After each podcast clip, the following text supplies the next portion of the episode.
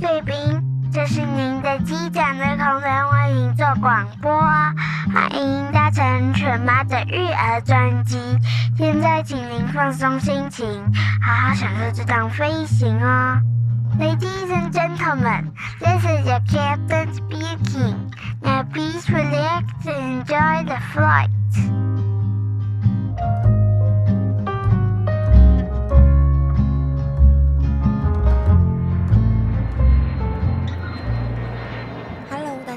我是犬妈，欢迎光临犬妈的育儿专机。最近在过年之后呢，我们陆陆续续的，就是收到了去年底哥哥跟妹妹去考剑桥英检的成绩。因为其实哥哥这一次他是考 PET，虽然说我们不算准备非常充分，可是成绩还是相当的不错。那妹妹呢，她是本来是要准备考 Mover。但是因为我一直忘记帮她报名，所以就晚了一个月才能够考试。那我跟家教讨论之后呢，就觉得说，也许可以试试看考 Flyers。然后考出来的那个模拟考，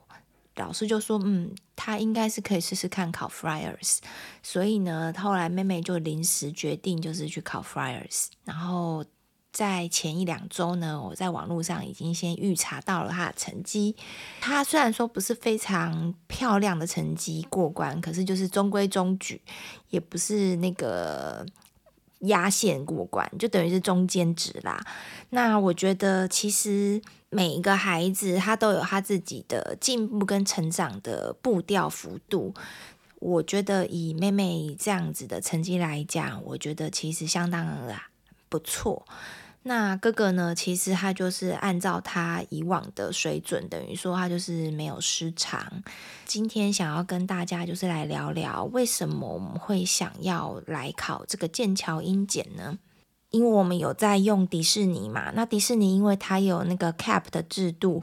所以呢，其实我们已经很习惯，就是每一个月都要订立一个要去努力的目标，然后你才有那个动力。像嗯、我们就会有动力说，我们要去刷卡刷几个单字，然后或者就是我们要熟读哪一些内容，就课文的内容，然后要要会唱哪几首歌，就类似像这样子呢，不知不觉中唱唱跳跳中呢，我们就。慢慢的累积这个英文的实力，可是最终最终，我们其实，在迪士尼美语里面，它我们最终的目的其实就是希望可以到有毕业的这个水准。那毕业的水准就等于是它是在它有十二本课本，它的第十二本呢，其实它的内容的难度已经到了会有。呃，过去式、现在式、未来式这样子，就是已经是有国中程度的这个文法的一个水准。那孩子呢，要能够对这个课文呢，用自己的话可以说出来。其实这是一般就是要准备毕业呢，这一关对很多孩子来讲是大魔王关，因为你不能直接呃照着这个字去念。他一定要真的要能够融会贯通呢，才能够看的这个图片呢，说用自己的话去把它说出来，而且文法都要正确。那一本书呢，有将近五十几页，五十几面。那所以呢，就是等于说你要是能够很流利的把它讲完了，大概要十分钟左右的这个故事。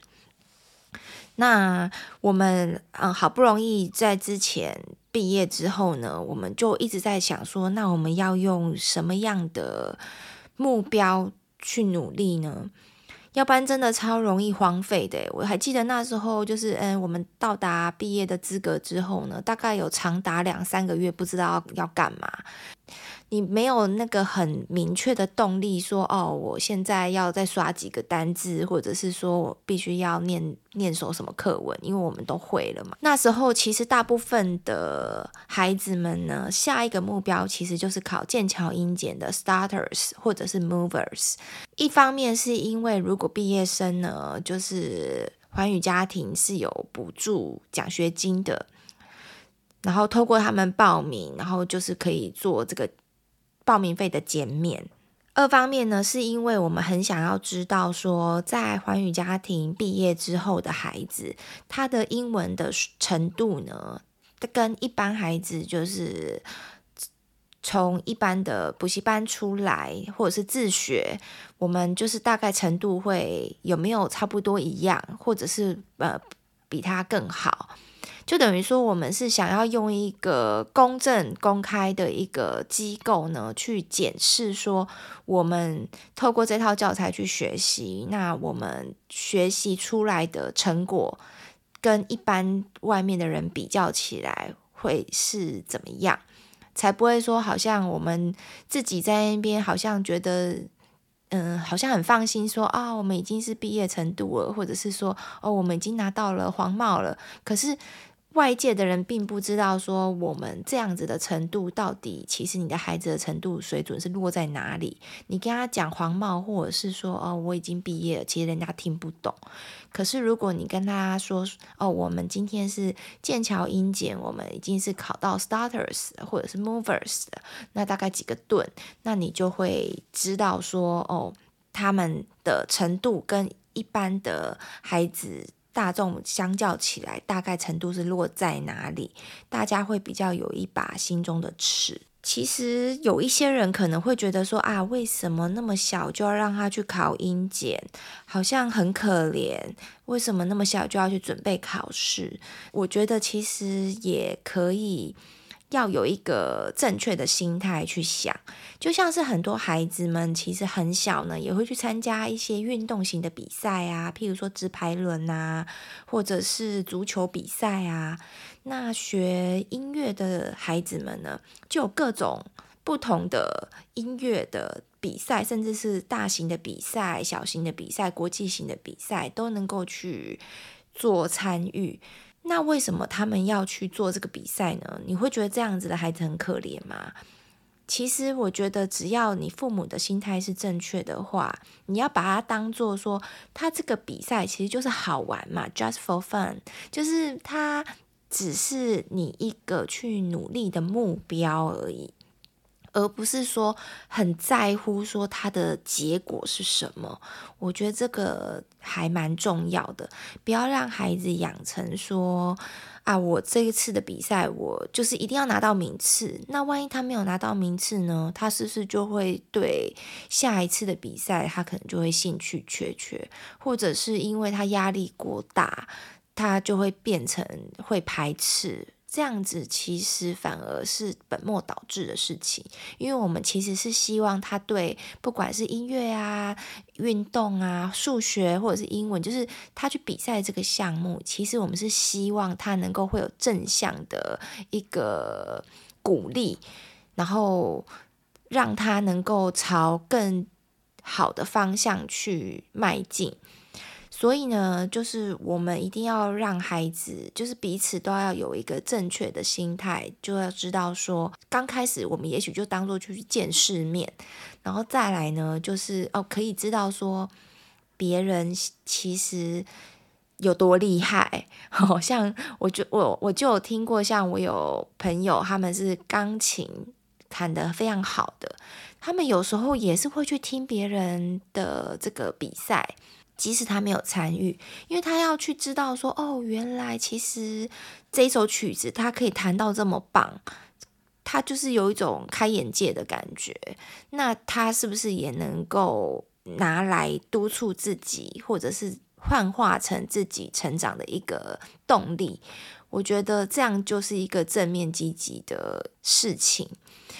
就像是呃，我们学校啊，学霸非常多，很多人都会觉得说啊，那像我们的孩子，也许应该功课就很好吧。其实，在我们学校，因为大家竞争都非常激烈，我们小孩子其实也不是说一直都有办法前三名诶，就是其实都是要非常非常的努力，或者再加上一点运气，才有办法说前三名、前五名、前十名。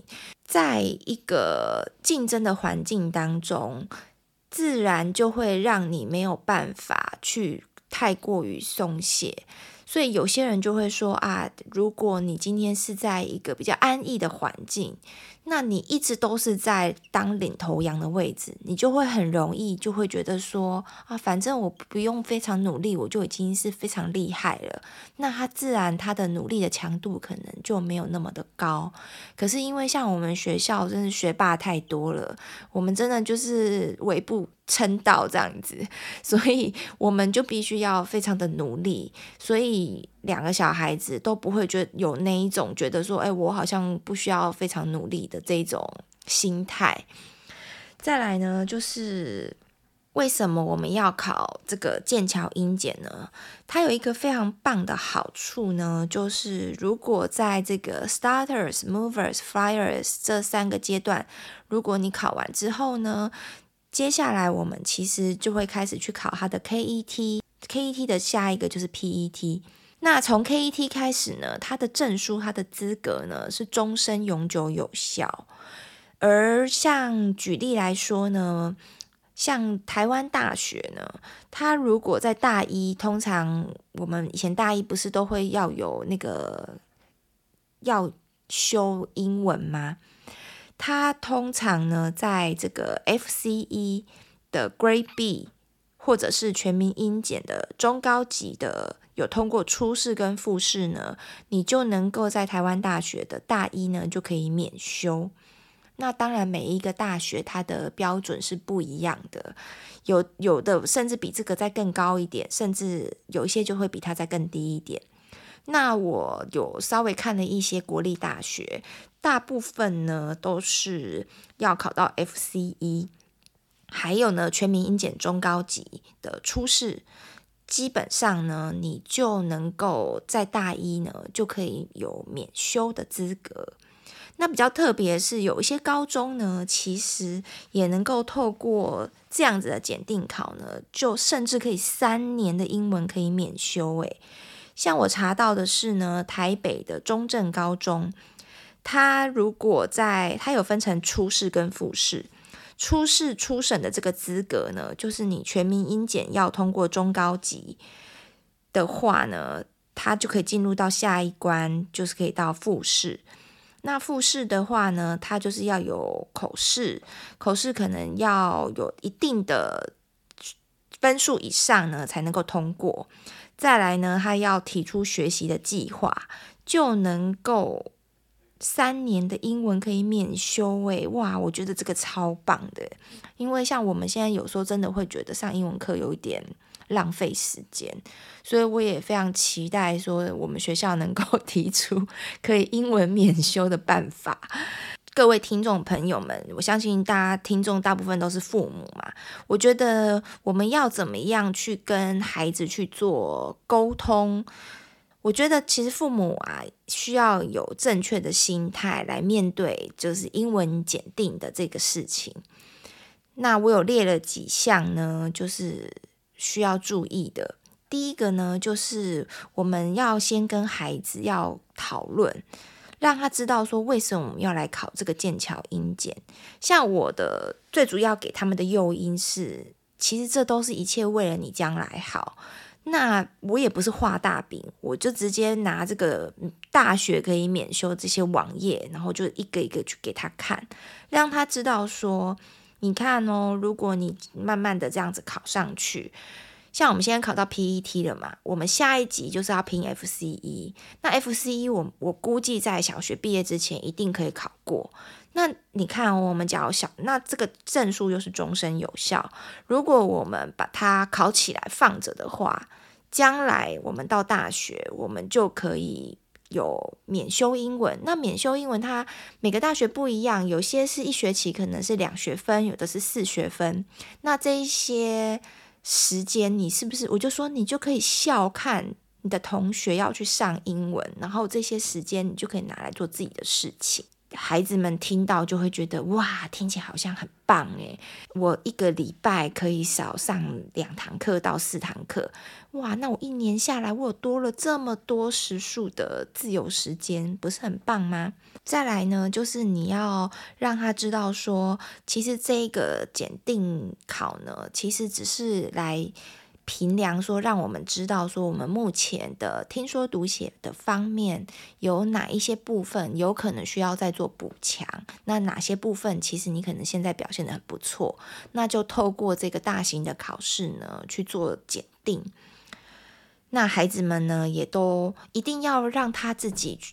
愿意去考这个试，就是不要去逼迫他，要不然这样子下来，你的成效可能也不见得。太好，一定要双方是开开心心、心甘情愿的这个前提下，对，要不然强摘的果子也不甜嘛，对不对？再来第二点呢，就是我们一定要让孩子知道，我们是在乎你这个努力的过程，而不是去注重说你一定要考到什么什么什么。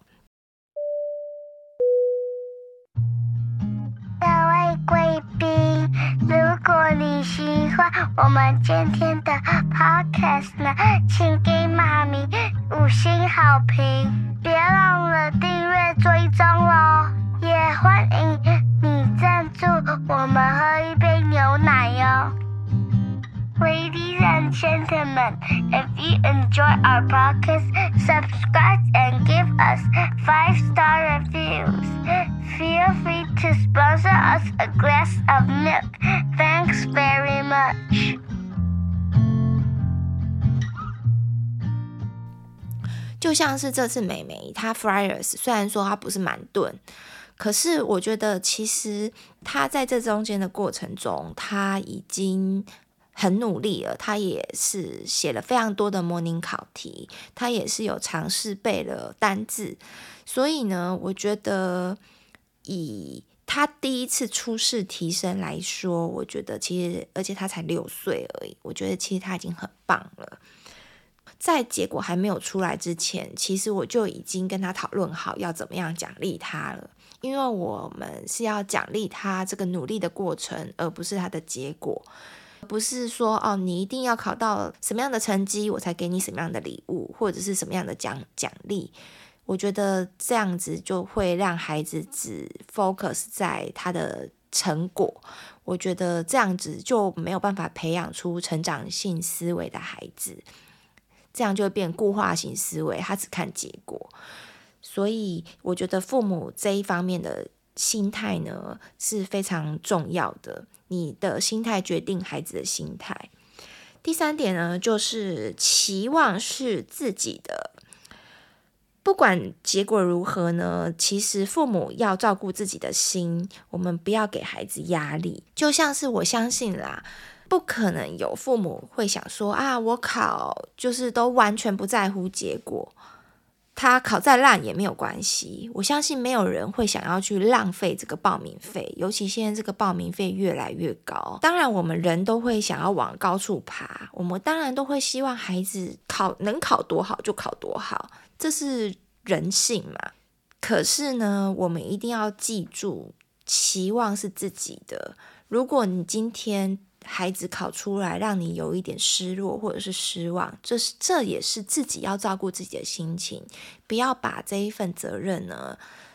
推给孩子，因为孩子他们其实最就像我之前讲的，他们其实在准备的这个过程，他们就已经有所收获，这就是最重要的。然后接下来我们就是往前看，我觉得这个是可以应用在非常多的地方，包括他们孩子每一次的月考。小考，然后或者是蓝思值的测验啊，然后或者是他的检定考的成果。我知道，其实有些父母还是会希望，譬如说啊，我希望我的孩子的蓝思值可以分数很漂亮，或者是我还是希望我的孩子段考可以考前几名。当然啊，我也会希望啊。可是当孩子跟我们的希望是有落差的时候呢，我也不会因此而去责责怪他们，因为毕竟这个成绩是属于他们的，荣耀也是属于他们的。我们不能把这个荣耀揽在自己身上，对吧？所以当他考不好，或者是说他的成绩可能没有像我们预期的一样的时候呢，其实我们就是关起门来，自己照顾好自己的心就好了，好吗？再来呢，就是第四点。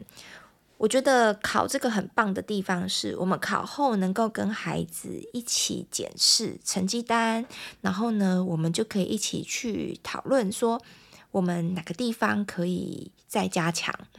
譬如说，像我们家哥哥，他这一次虽然说 PET 的成绩蛮不错的，可是他的 speaking，他的说的部分呢，明显就有比较差一点点。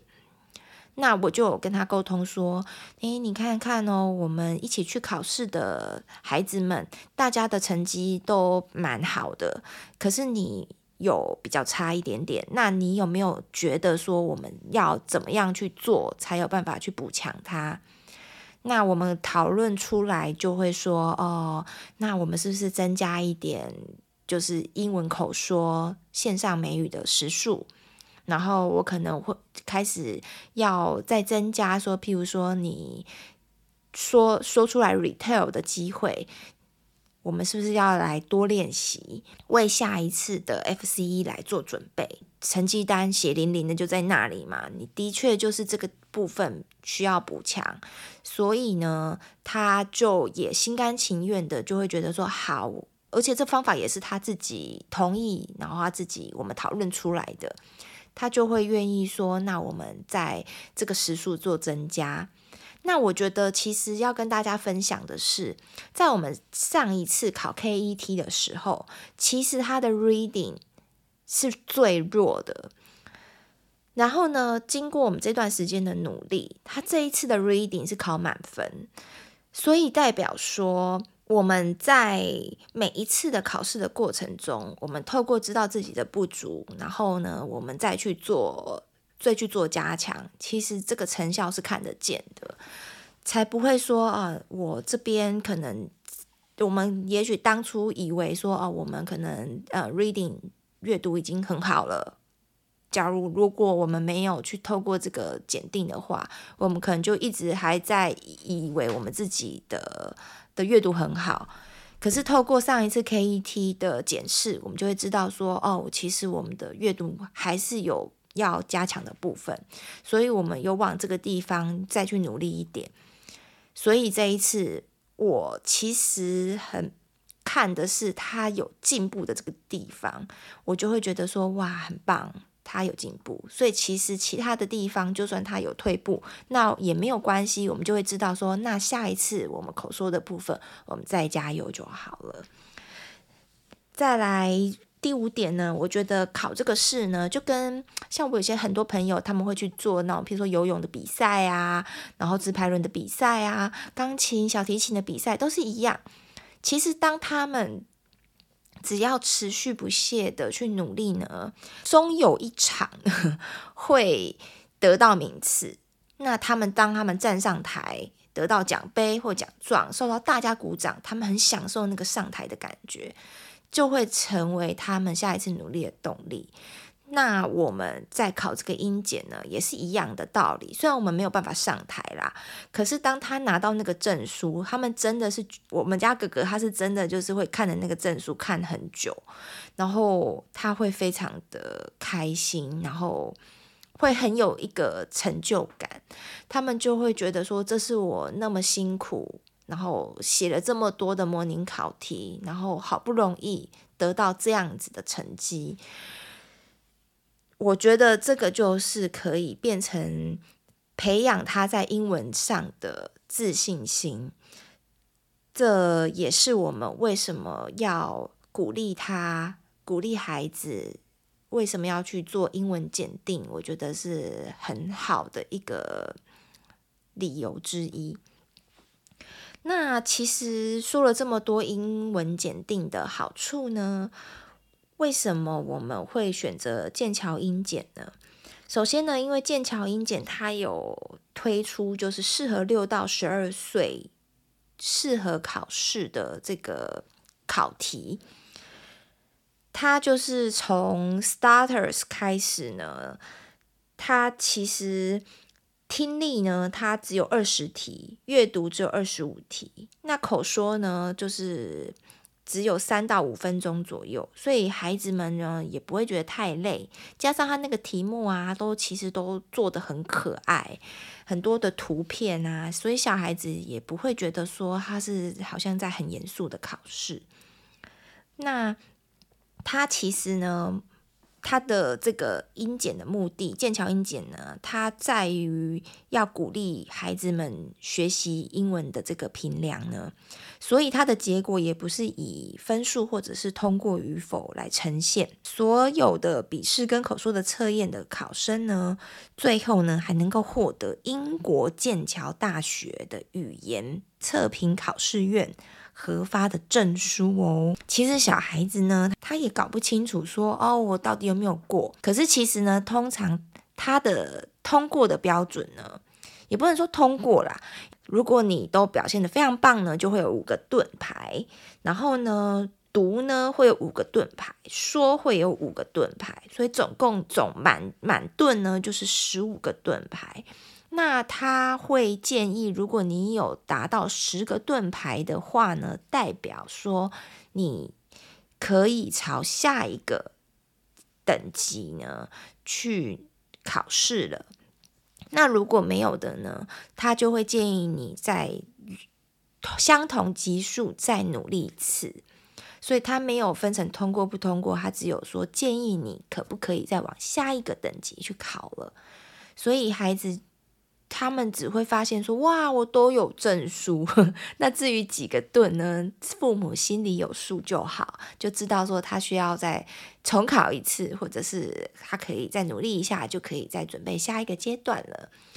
所以我觉得这个。考试的机制呢，就不会让孩子会有那种通过或不通过的这种压力，我觉得还蛮好的。可是，在 KET 以上呢，它就有分成通不通过，它的分数要是没有到的话，它就是没有通过，那那你就没有办法拿到证书了，因为毕竟它这个是比较正式的考试了。在前面的 starters、movers、fires 呢，其实都有点像是在为 KET 做暖身。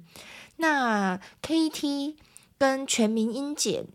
要去比较呢？为什么我们要选择剑桥英检而不是全民音检呢？我在这边也可以简单跟大家稍微说一下。其实全民英检也没有不好，只是呢，全民英检大部分是只有台湾的企业或者是台湾的学校才会采用，所以呢，这就是等于就是在台湾，其实全民英检是比较红的，因为这就是台湾推出的检定嘛。大家，譬如说你今天，呃。PET 它可能大概是全民英检中级到中高级的程度，你可是你跟别人讲说哦，它是 PET，可能很多人他不知道什么是 PET，可是你要是跟他说哦，它是相等于是全民英检中级到中高级的程度，那大家可能心里就会有一把尺，就有个概念了，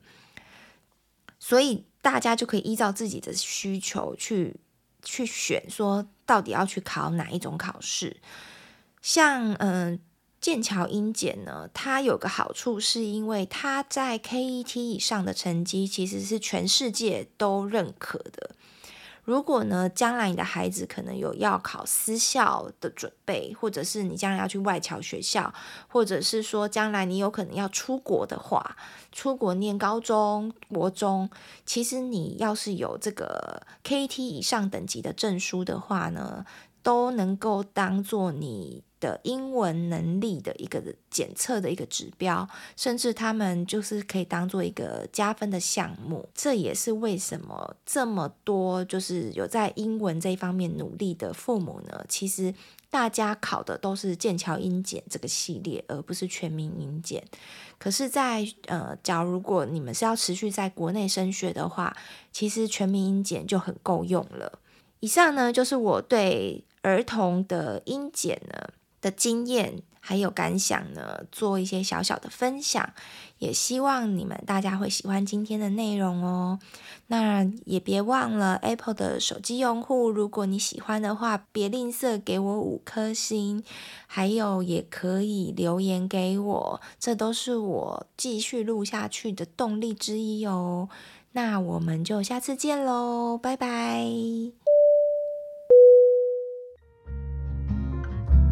各位贵宾，我们即将降落，希望你们喜欢今天的内容，下次要再来听哦。再见，Ladies and gentlemen, now we are ready for landing. Hope you liked today's podcast. See you next time. Bye bye.